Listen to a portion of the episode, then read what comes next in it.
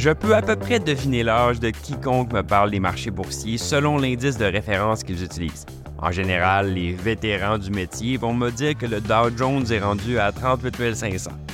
Les jeunes de la génération Z, eux, vont me demander ce qui se passe avec QQQ et le Nasdaq.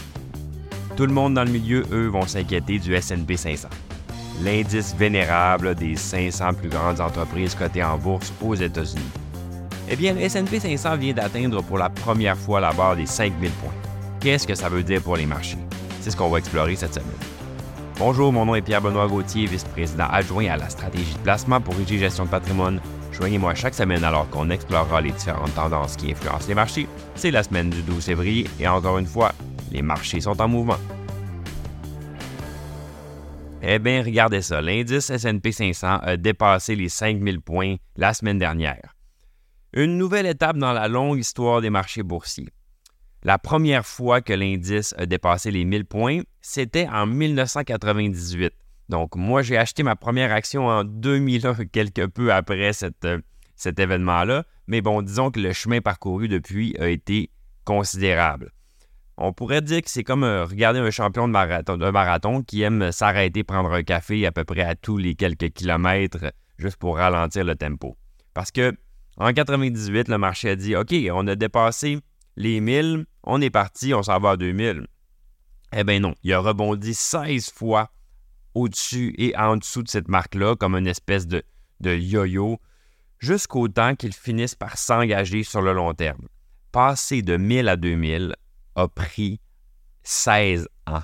Entre 1998 et 2014. C'était comme une espèce de d'escalade de l'Everest avec un bandeau sur les yeux, ça a pris 6000 jours avant de gagner 1000 points.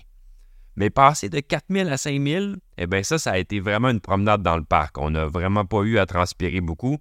Euh, si de 1000 à 2000, ça a pris 6115 jours, soit 16 ans pour un gain annualisé de 4,3% De 2000 à 3000 a pris 1715 jours, soit 5 ans pour un gain annualisé de 8,9 Eh bien, de 3000 à 4000.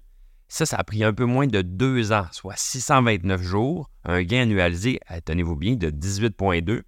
Mais 4000, euh, eh bien, c'était comme si c'était hier. Ça, ça fait 2021 jours pour être exact.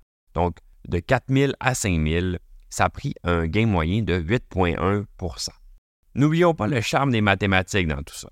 C'est comme regarder une espèce de, spectacle de magie où chaque tour est un peu moins impressionnant que le précédent. C'est-à-dire que, pensez-y, de 1000 à 2000, c'est un gain de 100% de 2000 à 3000, c'est un gain de 50 de 3000 à 4000, c'est un gain de 33 et maintenant de 4000 à 5000, c'est seulement un gain de 25% Donc, chaque millier de points supplémentaires est un peu moins impressionnant que le précédent. Mais bon, c'est toujours un progrès. Si nos calculs sont corrects, on pourrait bien avoir un rendez-vous avec le destin environ en juin 2026. C'est nos prédictions pour le moment où on devrait frapper les 6000 points.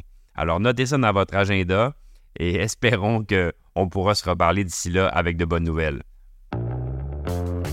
Si vous avez apprécié ce balado, n'hésitez pas à le partager à vos collègues et amis et on se dit à la semaine prochaine.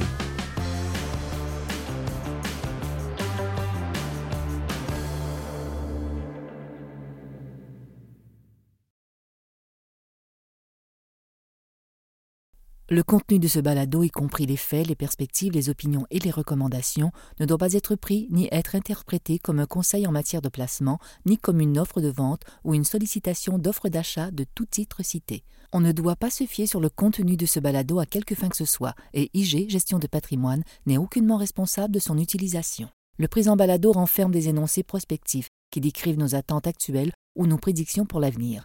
Les renseignements prospectifs sont assujettis à des risques, incertitudes et hypothèses pouvant donner lieu à des écarts significatifs entre les résultats réels et ceux exprimés dans le balado. Nos opinions sont susceptibles d'être modifiées en fonction des conditions du marché. Les placements dans les fonds communs peuvent donner lieu à des commissions ainsi qu'à des frais. Veuillez lire le prospectus avant d'investir. Les fonds communs ne sont pas des placements garantis, leur valeur varie fréquemment et leur rendement antérieur peut ne pas se reproduire.